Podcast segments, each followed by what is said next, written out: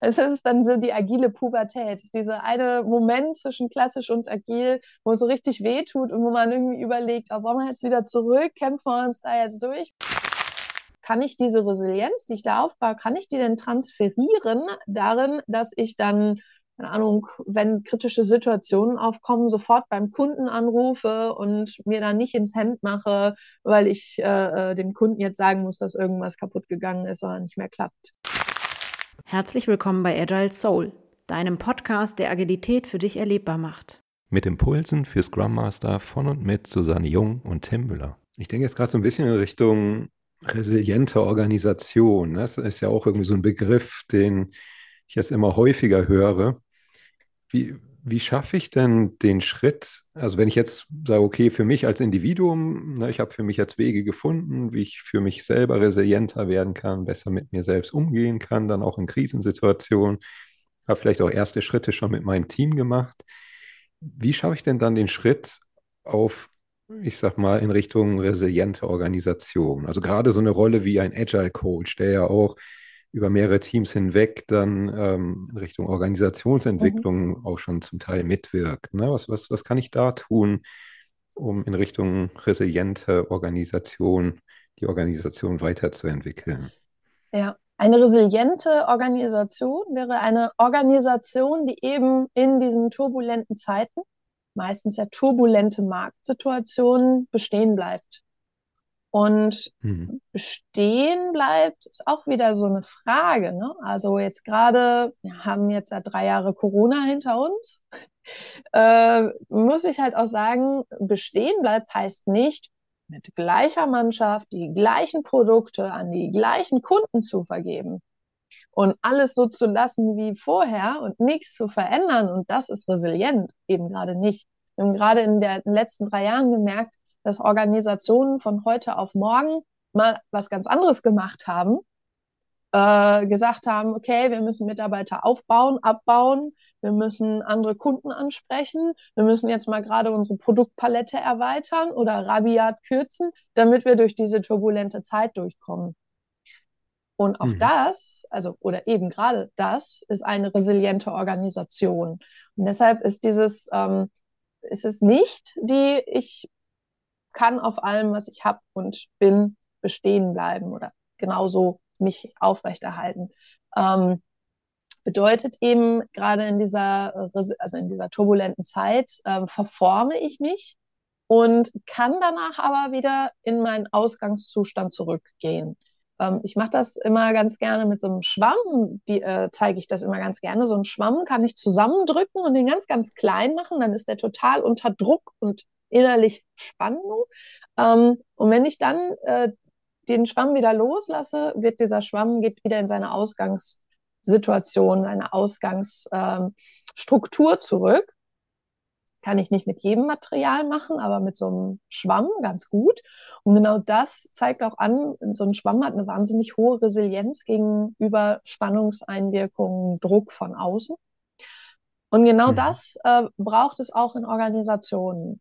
Wenn wir uns jetzt aber die Struktur von so einem Schwamm angucken, wie der aufgebaut ist, äh, dann ist der eben nicht so dicht gepackt wie andere Materialien. Ne? Er ist ja wahnsinnig beweglich und wahnsinnig lose gepackt und äh, trotzdem aber sehr, sehr stark miteinander verbunden. Und ich glaube, das braucht auch eine Organisation. Also die muss sich intensiv Gedanken machen darüber, wie sie ihre Strukturen aufbaut, ein ganz, ganz tolles Netzwerk, ein großes Netzwerk, stark verbunden, aber eben nicht unbedingt dicht gepackt und möglichst mhm. variabel. Das heißt, auch mal in sich verschiebbar und äh, dehnbar, aber trotzdem auch wieder so, dass es in Ausgangssituationen zurückgeht. Das war jetzt sehr abstrakt, aber man hat sofort ein Bild vor Augen von einer Organisation, ähm, die eine kontinuierliche Veränderung gut heißt und begleitet und sich auch darauf einstellt, dass es sich kontinuierlich verändert und wieder zurück verändern könnte. Ähm, und von mhm. einer Organisation, die aber so etwas wie ein Fundament hat, eine Basis hat, wo sie sagt, in diese Struktur komme ich aber immer wieder zurück oder diese Struktur bleibt jetzt gleich. Und da muss ich auf Prozesse gucken, da muss ich auf Praktiken gucken, da muss ich auf meine Werte und Prinzipien gucken und wirklich sagen, okay, was macht uns aus als Organisation? Wohin wollen wir immer wieder zurückkommen?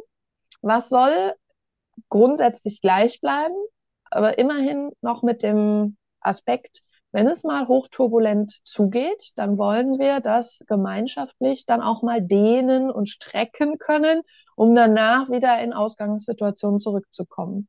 Und ähm, mhm. ich glaube, das merken gerade viele Organisationen auch jetzt nach der Corona-Pandemie. An welchen Stellen merken wir, kommen wir zum Alten zurück und an welchen Stellen kommen wir eben nicht zum Alten zurück, weil die Welt sich eben verändert hat, weil die Leute zum Beispiel nicht wieder zurück ins Office wollen und wir da keinen Standard, den wir vorher hatten, weiterhin aufrechterhalten können. Und ich glaube, das macht eben auch gerade eine resiliente Organisation aus, dass sie an manchen Stellen sagen kann, okay, wir kommen nicht zum Alten zurück. Das hat sich jetzt nachhaltig verändert. Aber trotzdem haben wir unser Fundament, was gleich bleibt. Mhm. Ich habe noch mal eine Frage. Was meinst du, wenn du von dicht gepackt redest? Mhm. Mm, dicht gepackt, äh, dicht gepackt ist auf einerseits äh, die Verbindung untereinander und auch die Kommunikation untereinander, die Abhängigkeiten untereinander. Ich kann äh, von einer Person in diverser Art und Weise super abhängig sein. Ich muss äh, immer mit der kommunizieren. Ich brauche immer ständig Informationen, von der ich bin wenig autark.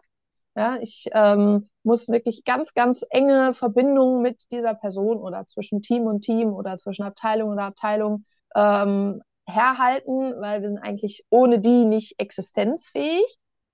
Und auf der anderen Seite kann ich sagen, nee, wir sind nicht so dicht gepackt. Wir stehen eigentlich mit ein bisschen Abstand voneinander. Ähm, wir können auch viele Dinge autark machen, was mir ja an manchen Stellen ein bisschen ähm, doppelte Ausstattung von mir verlangt. Ne? Ich brauche dann vielleicht den Experten oder den Prozess oder ähm, das Produkt oder ähnliches äh, äh, doppelt, äh, damit sie dann auch recht autark arbeiten können.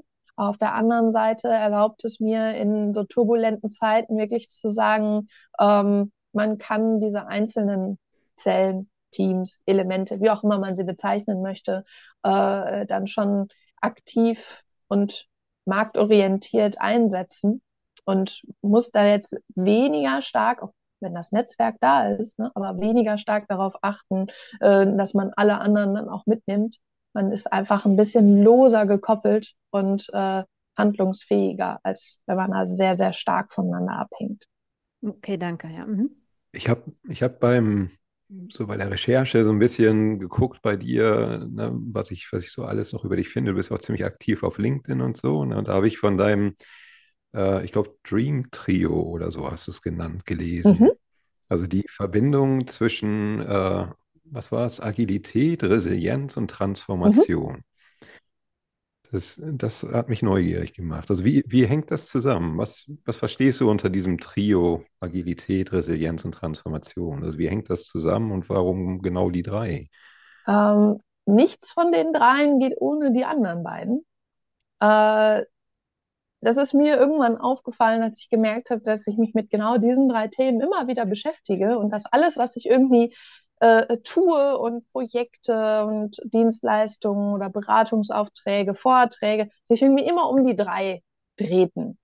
Ähm, Agilität bedeutet, ich gehe bewusst in komplexe Situationen rein, ähm, arbeite an innovativen Themen, Schwupps bin ich natürlich auch in turbulenten Situationen, brauche Resilienz.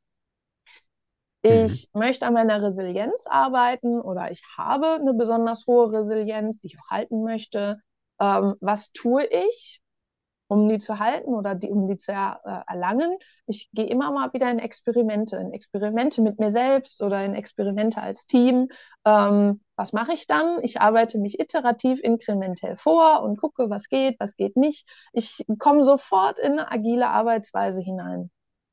Und alles, mhm. was ich da tue, ist, um mich zu transformieren. Ich sage mal, Transformation ist vom Innen heraus. Es ist keine Veränderung, wo ich vielleicht sage, ne, ich, ich wechsle mal das Äußere, ich wechsle das Erscheinungsbild, ich tue mal irgendwo was drauflegen oder drüberlegen und dann ähm, kann ich das auch wieder zurückverändern, eine Transformation ist für mich etwas, wo ich mich wirklich aus dem Inneren heraus komplett verändere.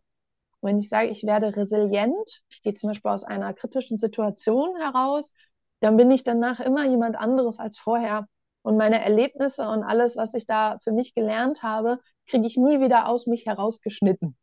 Also ich bin mhm. nach so einer Krisensituation bin ich äh, nicht wieder zu resetten. Das geht nicht. Ja, ich sage mal, ich bin ja von Haus aus äh, Maschinenbauerin. Ich sage dann immer gerne, wenn der Stahl einmal eine gewisse Belastung erlebt hat, ist der Stahl danach nicht mehr derselbe, auch wenn er noch nach Stahl aussieht. Weil, weil mhm. ähm, auch solche Materialien, die ja die altern, die leben, ja, aufgrund von diesen Belastungen, auch wenn man sie ihnen nicht ansieht. Und genau das sind wir Menschen auch. Also viele sagen ja so, naja, der sieht ja genauso aus wie vorher, ja, aber innen drin äh, hat sich einiges mhm. geändert. Ja? Also wir sind dann nachher nicht mehr aus dem gleichen Holz geschnitzt, aus dem gleichen Material wie vorher, nur wenn man so ein bisschen bildlich sein möchte. Mhm. Genau, und äh, das passiert auch bei Agilität. Also wenn man einmal agil gearbeitet hat, wenn man Agilität erlebt hat, wenn man erlebt hat, was für ein Drive dahinter steht, welche, ja, welche Energie, welche Emotionen in dieser Community auch herrschen, wie man sich gegenseitig unterstützt. Wenn man all dies mal wahrgenommen hat, man ist danach ja nicht mehr der gleiche, die gleiche wie vorher. Man hat sich auch wiederum transformiert. Und Jetzt können wir den mhm. dritten noch machen. Ähm, jede Transformation, die ich machen will, wenn ich mich irgendwie verändern will, ähm, gehe ich immer allein schon aus dem Natur heraus, aus dem Organischen heraus, irgendwie agil vor. Und irgendwie brauche ich für jede Transformation immer wieder Resilienz.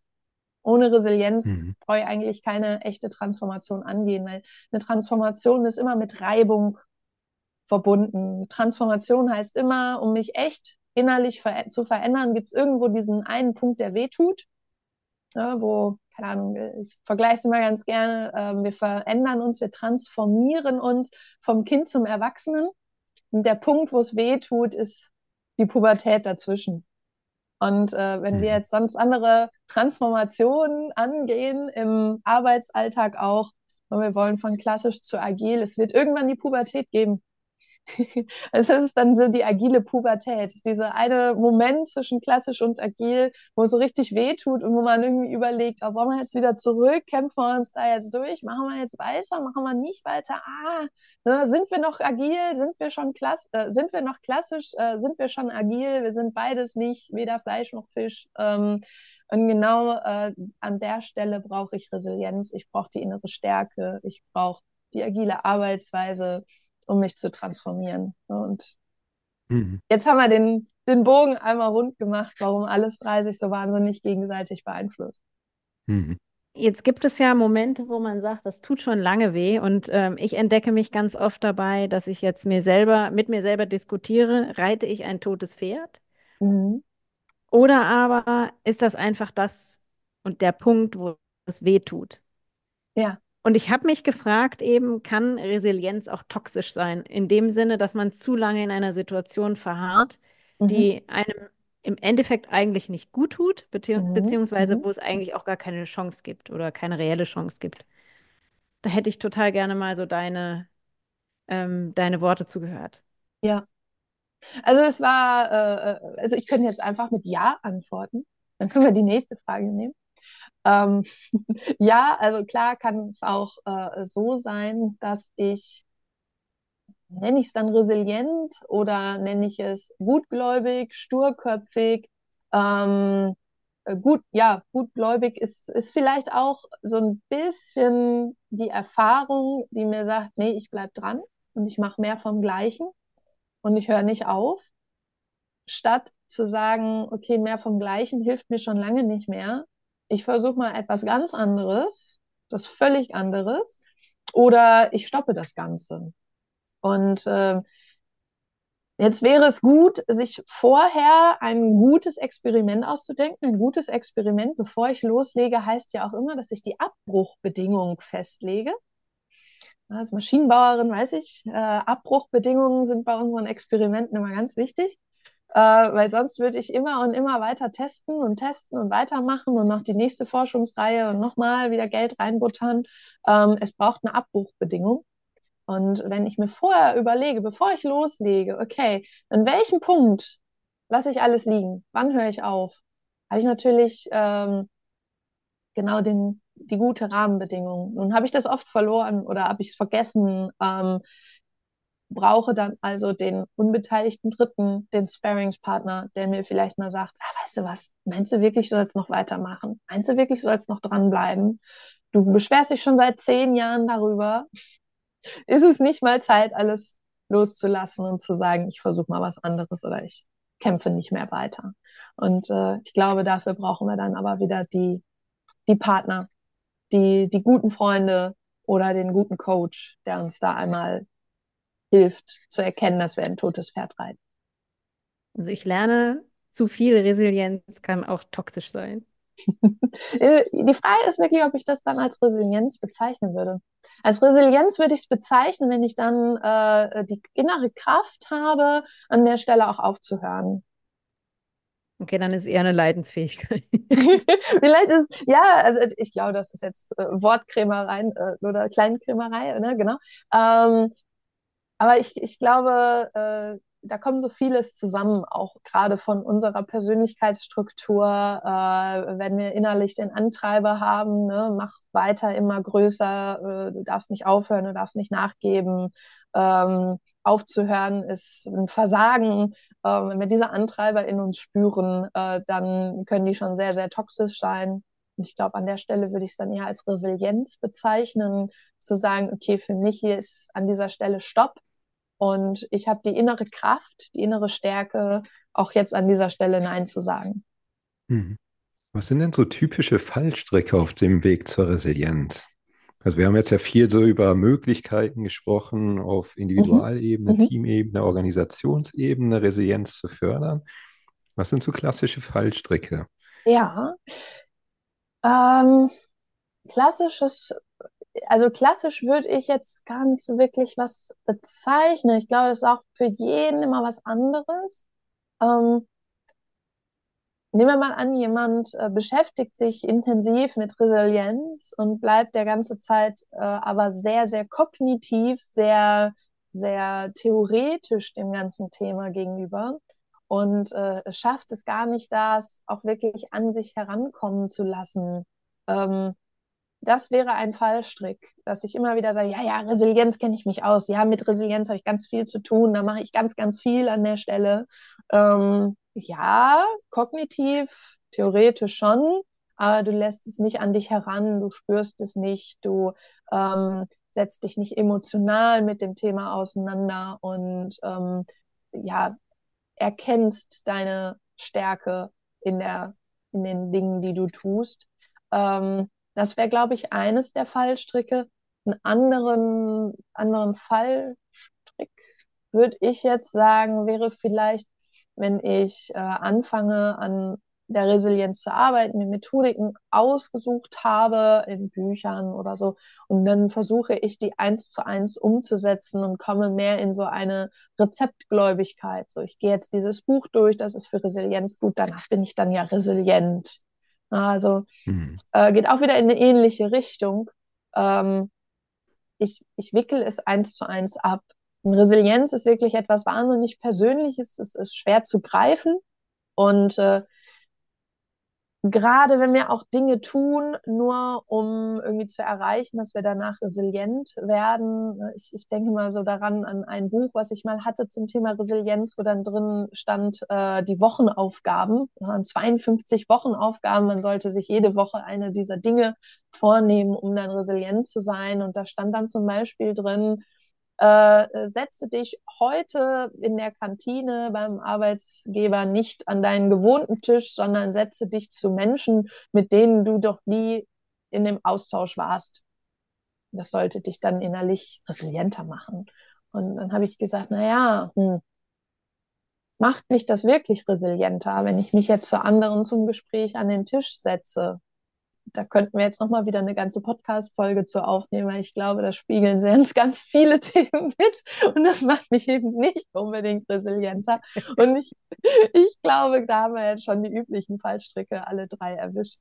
Ne? Also manches mhm. hilft mir persönlich nicht unbedingt. Es mag anderen helfen. Aber wenn ich für mich schon sage, ich erkenne da jetzt keinen Mehrwert drin, das zu tun, ähm, dann sollte ich nochmal überlegen, weil Resilienz ist so vielfältig und was für den einen Resilienz bedeutet, muss es nicht für den anderen sein. Und ich kann eine zwischenmenschliche Resilienz aufbauen, ich kann eine Projektresilienz aufbauen, ich kann eine Führungsresilienz aufbauen, ich kann mir in so vielen Facetten Resilienz aufbauen. Und vielleicht ist es diese Resilienz, die ich erwische, wenn ich jetzt mich gerade zu anderen an den Tisch setze in der Kantine, nicht die Resilienz, die ich brauche, wenn da mal im Projekt irgendwas brennt. Hm. Eine Frage, die ich mir noch gestellt habe, ist, wenn, wenn ich jetzt so als Individuum oder Team oder Organisation resilienter geworden bin, ne? also ich habe diesen Weg gegangen, was geht denn dann nicht mehr? Also häufig ist es ja so, dass wenn, wenn ich eine Veränderung, also selbst eine, eine persönliche Veränderung mhm. durchgemacht habe, dann ist dann nachher irgendwas anders. Mhm. Ne? Also vermutlich gehen dann ja auch Dinge nicht mehr, die vorher gingen. Ne? Also gibt es da irgendwie was, wo du sagst, das, das ist sowas, was, äh, mhm. äh, was man im Blick behalten sollte? Schwierig. Das ist wirklich eine ganz schwierige Frage, finde ich. Ähm, weil natürlich, ich entwickle eine Resilienz, eine innere Stärke. Ähm, ich kann natürlich äh, zukünftig nur noch spielen, dass ich in gewissen Situationen nicht resilient wäre. Ähm, mhm. Das wäre zum Beispiel ein Aspekt. Ähm, wenn jetzt andere Menschen es gewohnt sind, äh, dass ich von ihnen abhängig bin und dass ich das nicht ohne die anderen machen kann, dass ich das nicht alleine schaffe, dass ich da nicht stark genug bin, verschiedenste Herausforderungen alleine anzugehen. Und dann auf einmal bin ich es aber und jetzt den anderen zuliebe wieder zu spielen, dass ich es dann doch nicht ohne sie schaffe, das wirkt sofort, also meiner Meinung nach sehr schnell äh, unauthentisch, ist halt Schauspielerei, äh, da den anderen nur, um denen zu zeigen, nein, ich brauche dich noch, dann so zu tun, als wenn man sie noch bräuchte, hm, das ist schon schwierig. Ne? Ähm, also mhm. das wäre auf jeden Fall ein Aspekt. Und was ich merke, äh, gerade auch es ist ja sehr, also jedem geht es ja so, äh, das, was man als Baby äh, konnte, ist ja schon sehr, sehr stark unterschiedlich von dem, was wir heute können. Und äh, die ganzen Jahre machen wir da ja so eine Rampe mit an Fähigkeiten, die wir neu hinzu erlernen. Und wir können uns nie zurückversetzen in das, was wir konnten oder wie resilient wir waren noch vor 10 oder vor 20 Jahren. Ich glaube, das ist auch mhm. oft so dieser Generationenunterschied, der uns äh, Schwierigkeiten bereitet. Weil wenn ich da äh, jemand im Berufsalltag, nehmen wir mal, äh, habe, der 60 ist, der schon so viel erlebt hat an Projekten und Veränderungen in der Organisation, der unterhält sich mit einem Praktikanten und beide unterhalten sich äh, über Resilienz im Projekt und äh, was für sie bedeutet, dass man Stärke zeigt in einem Projekt. Das sind ganz, ganz unterschiedliche Dinge. Die werden niemals die gleichen Dinge nennen. Ähm, und das macht es natürlich auch gut. Also in dieser Unterschiedlichkeit mhm. liegt äh, ganz viel Potenzial, was wir nutzen können, dann auch im Team. Ähm, was für den einen keine Stärke bedarf, braucht für den anderen jetzt Stärke und unterschiedlich.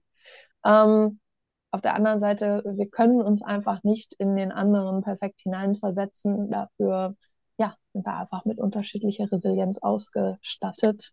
Und äh, ja, mhm. das würde ich jetzt auch sehen als etwas, wo man nicht wieder zurückkommt. Einfach ganz natürlich gegeben.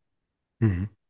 Ich frage mich gerade in diesem Bild, was du gerade gezeichnet hast, ne? also der sehr erfahrene Mensch, der, der schon ganz viele Projekte durchlebt hat, auch wahrscheinlich eine sehr hohe Resilienz für sich aufgebaut hat dadurch, spricht mit einem Berufsanfänger, der gerade neu einsteigt und vielleicht auch dann schon durch, äh, ich sag mal, aus der Perspektive des sehr mhm. Erfahrenen, mhm. dann Kleinigkeiten schon aus der Bahn wirft. Mhm. Ne? Also da, da, dann die Empathie auch zu behalten, als der Erfahrene ja. dem Berufsanfänger gegenüber, ne? zu sagen, okay, kann ich verstehen, mhm. dass dich das gerade aus der Bahn wirft. Ne? Also wohl wissend, dass das für mich Nichtigkeiten sind, weil das habe ich irgendwie schon x-fach erlebt und so.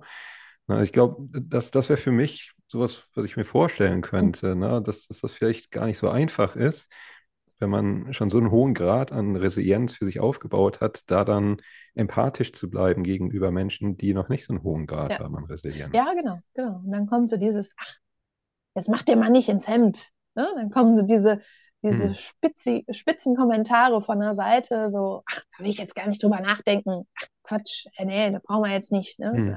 Aber warum beschäftigst du dich da hm. denn jetzt mit? Ne? Ähm, und genau das ist einfach eine Gefahr.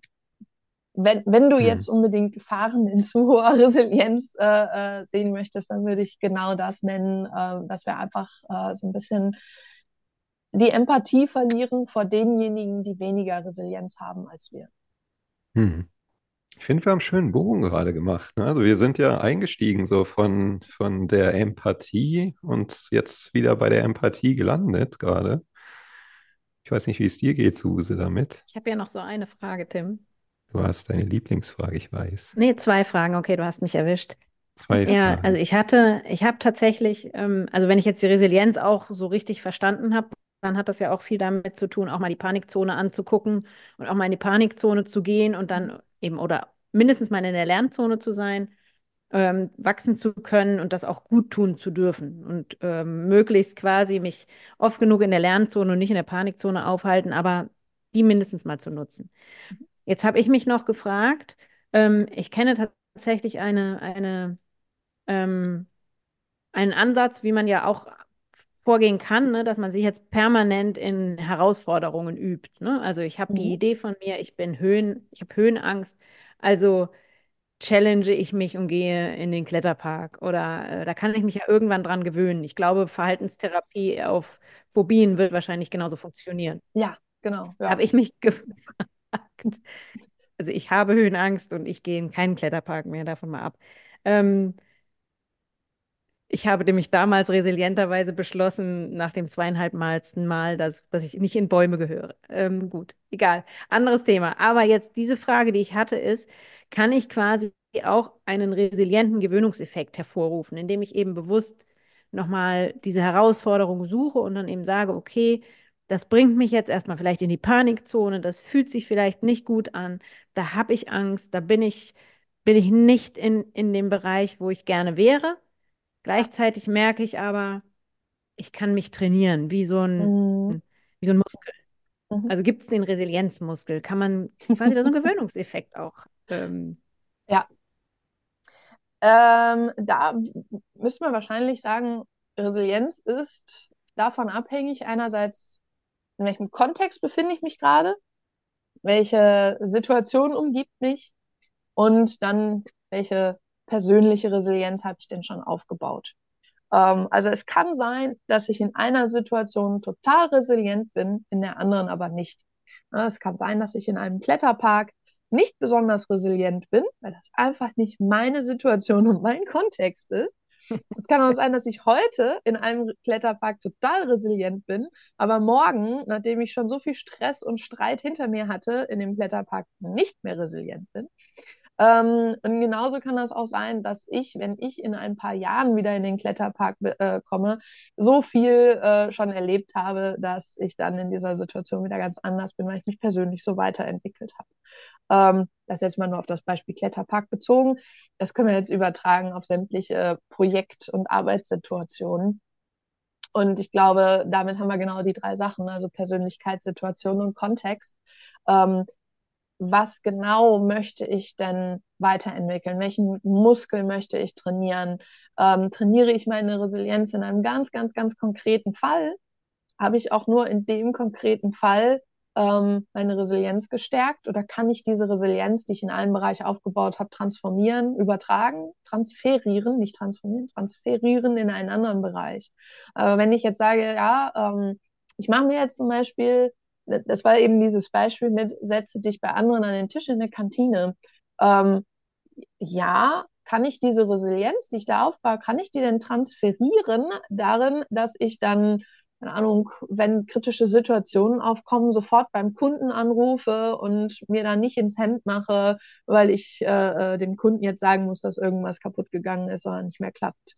Ne? Ähm, wahrscheinlich eher nicht. Es sind zwei ganz, ganz unterschiedliche Kontexte, es sind wahrscheinlich andere Situationen, andere Raumzeit.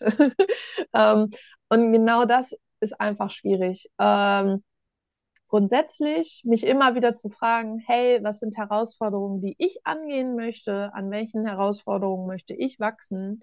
oder aber auch die Herausforderungen, die ganz natürlich jeden Tag kommen, zu nehmen und zu sagen, ich möchte jetzt bewusst daraus lernen. Ich setze mich jetzt hin und überlege einmal, was habe ich aus dieser vergangenen Situation alles für mich gelernt? An welcher Stelle habe ich ja neue Muster erlernt, neues Verhalten erlernt und durch die Reflexion schaffe ich es dann vielleicht auch diese zu transferieren in zukünftige Situationen. Zu sagen, hey, das habe ich schon in der Kantine mit dem Tisch geschafft, jetzt schaffe ich das auch den Kunden anzurufen, weil ich mir dieses Muster oder dieses, dieses Durchhaltevermögen angeeignet habe.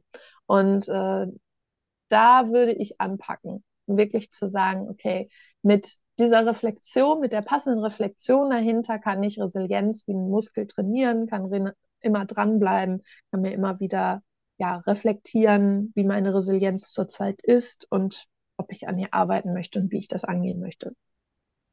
Okay, bei mir war es tatsächlich eher der Tisch als die Kletterpark. so, dann würde ich jetzt gerne die letzte Frage stellen. Und zwar, Miriam, für was bist du heute dankbar? Äh, für was bin ich heute dankbar? Äh, äh, dankbar auf jeden Fall dafür, äh, mit euch, machen wir den Bogen wieder zum ganzen Anfang, äh, in den Austausch zu kommen. Ich danke euch sehr für eure Fragen und auch gerade für, für Fragen, mit denen ich gar nicht gerechnet habe. Ähm, wo ich dann in der Herausforderung bin, nämlich in meinem Inneren erstmal nach Antworten zu suchen, die vielleicht da waren, aber nicht parat lagen. Ähm, dafür bin ich immer sehr, sehr dankbar. Also danke euch für, für neue Erkenntnisse heute. Und ähm, ja, außerhalb des Podcasts würde ich sagen, bin ich sehr dankbar dafür, dass ich im Moment äh, die Möglichkeit habe, dann doch sehr, sehr kreativ ähm, wieder Dinge zu basteln. Also ich habe im Moment äh, die Möglichkeit, Weihnachtsgeschenke zu basteln. Wir haben jetzt ja gerade sechs Tage vor Weihnachten. Und äh, da bin ich im Moment sehr dankbar für, mal wieder mich da austoben zu dürfen und zu basteln zu dürfen. Da habe ich im Moment ganz, ganz große Freude dran. Super, danke. Tim, wofür bist du heute dankbar? Ich bin heute dankbar dafür, dass äh, hier unsere Aufnahme stattgefunden hat, dass ich dich kennenlernen durfte, Miriam. Gleichfalls. Und dass ich ein dass ich einen differenzierteren Blick jetzt auf das Thema Resilienz habe und für mich auch das besser einordnen kann, jetzt dieses Spannungsfeld zwischen auf der einen Seite resilienter werden, stärker werden und gleichzeitig in der Selbstfürsorge und auch empathisch anderen gegenüber bleiben zu dürfen. Suse, wofür bist du heute dankbar? Ich bin auch tatsächlich für die gleiche Erkenntnis dankbar, also dass ich mich bewusst einer Situation stellen oder eben genau auch nicht stellen muss, wenn ich der Meinung bin, dass sie für mich nicht ähm, gut ist und gleichzeitig das Wissen zu haben, dass Krisen mich stärken und lernen lassen und auch resilienter machen. Ähm, dafür bin ich auf jeden Fall dankbar. Also ich glaube, ich begegne jetzt Krisen äh, freundlicher oder sie sind jetzt mehr willkommen. Vielen, vielen Dank, Miriam, dafür. Da bin ich dir sehr, sehr dankbar dafür. Das war mein Aha-Effekt in der Folge hier auf jeden Fall. Gerne. Ich bin natürlich dankbar, dass das heute so äh, toll geklappt hat, dass wir zusammengefunden haben. Und äh, ich bin auch noch dankbar, ich habe ein paar Tage frei. Dafür bin ich auch dankbar äh, und durfte heute schon ganz nett mit tollem Wetter starten und ähm, darf ihn beenden mit euch beiden. Und äh, vielen Dank dafür. Vielen Dank euch. Beim nächsten Mal haben wir Nora Dietrich bei uns zu Gast. Nora ist Psychotherapeutin und wir sprechen mit ihr über das Thema mentale Gesundheit. Unter anderem gehen wir der Frage nach, wie du in Krisenzeiten gut mit dir selbst umgehen kannst und andere Menschen gut durch Krisen begleiten kannst. Wir freuen uns, wenn du wieder mit dabei bist.